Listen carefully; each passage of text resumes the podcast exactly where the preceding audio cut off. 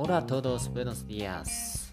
Mi nombre es Yoshi y aquí este programa es para extranjeros quien quiere estudiar japonés. Entonces, desde hoy voy a presentar un japonés, una palabra japonesa y ustedes pueden aprender diariamente. Hoy